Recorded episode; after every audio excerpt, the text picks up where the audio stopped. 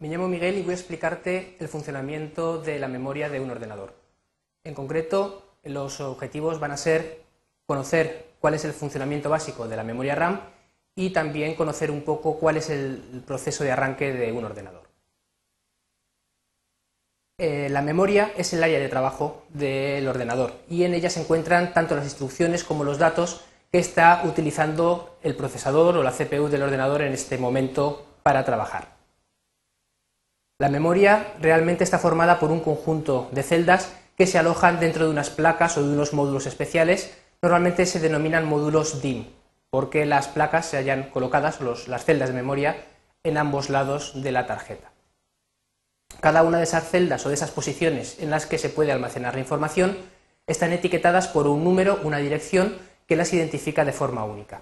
Este tipo de memoria, la memoria RAM, se conoce como memoria de acceso aleatorio porque el tiempo de acceso a cada una de estas posiciones de memoria, que están representadas en la imagen por estos buzones, es exactamente el mismo. Da igual que la posición de memoria esté el principio o al final. Esa diferencia de posición no, no se refleja luego en el tiempo de acceso a la memoria.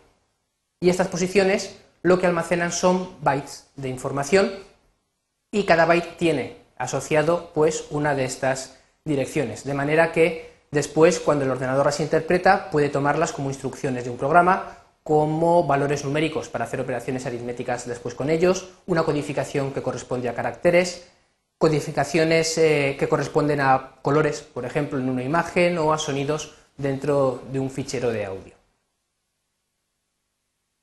Pero esta memoria es volátil. Cuando apagamos el ordenador, Toda la información que tenemos en la memoria, seguro que os ha pasado más de una vez de manera accidental, se pierde si no la hemos almacenado. Entonces, ¿qué es lo que hace el ordenador para poder arrancar eh, cuando está apagado? Bueno, tenemos un área especial, una memoria especial que se conoce como memoria ROM, que aparece aquí al lado del procesador en la imagen, que contiene un conjunto básico de instrucciones de arranque. Cuando encendemos el ordenador, la CPU acude a esta memoria especial para localizar esas instrucciones empieza el chequeo de los dispositivos, cuánta memoria tiene, qué tipo de tarjetas, el disco duro, dónde está, y a partir de ahí accede a un área especial del disco duro donde se encuentra instalado el sistema operativo. Directamente carga esas instrucciones del sistema operativo dentro de la memoria RAM. Recuerda que para que el ordenador funcione, tanto instrucciones como datos deben estar almacenados en la memoria RAM. El ordenador no es capaz de ejecutar cosas directamente desde el disco duro. Y una vez que esas instrucciones del sistema operativo se encuentran en la memoria RAM, el procesador accede a ellas para continuar con el arranque de la máquina, cargando el sistema operativo y quedando a la espera de peticiones por parte del usuario.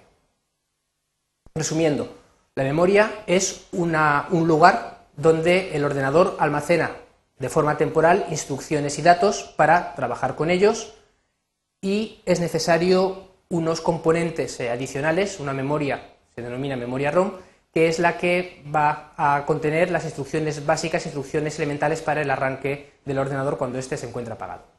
Y eso es todo. Gracias.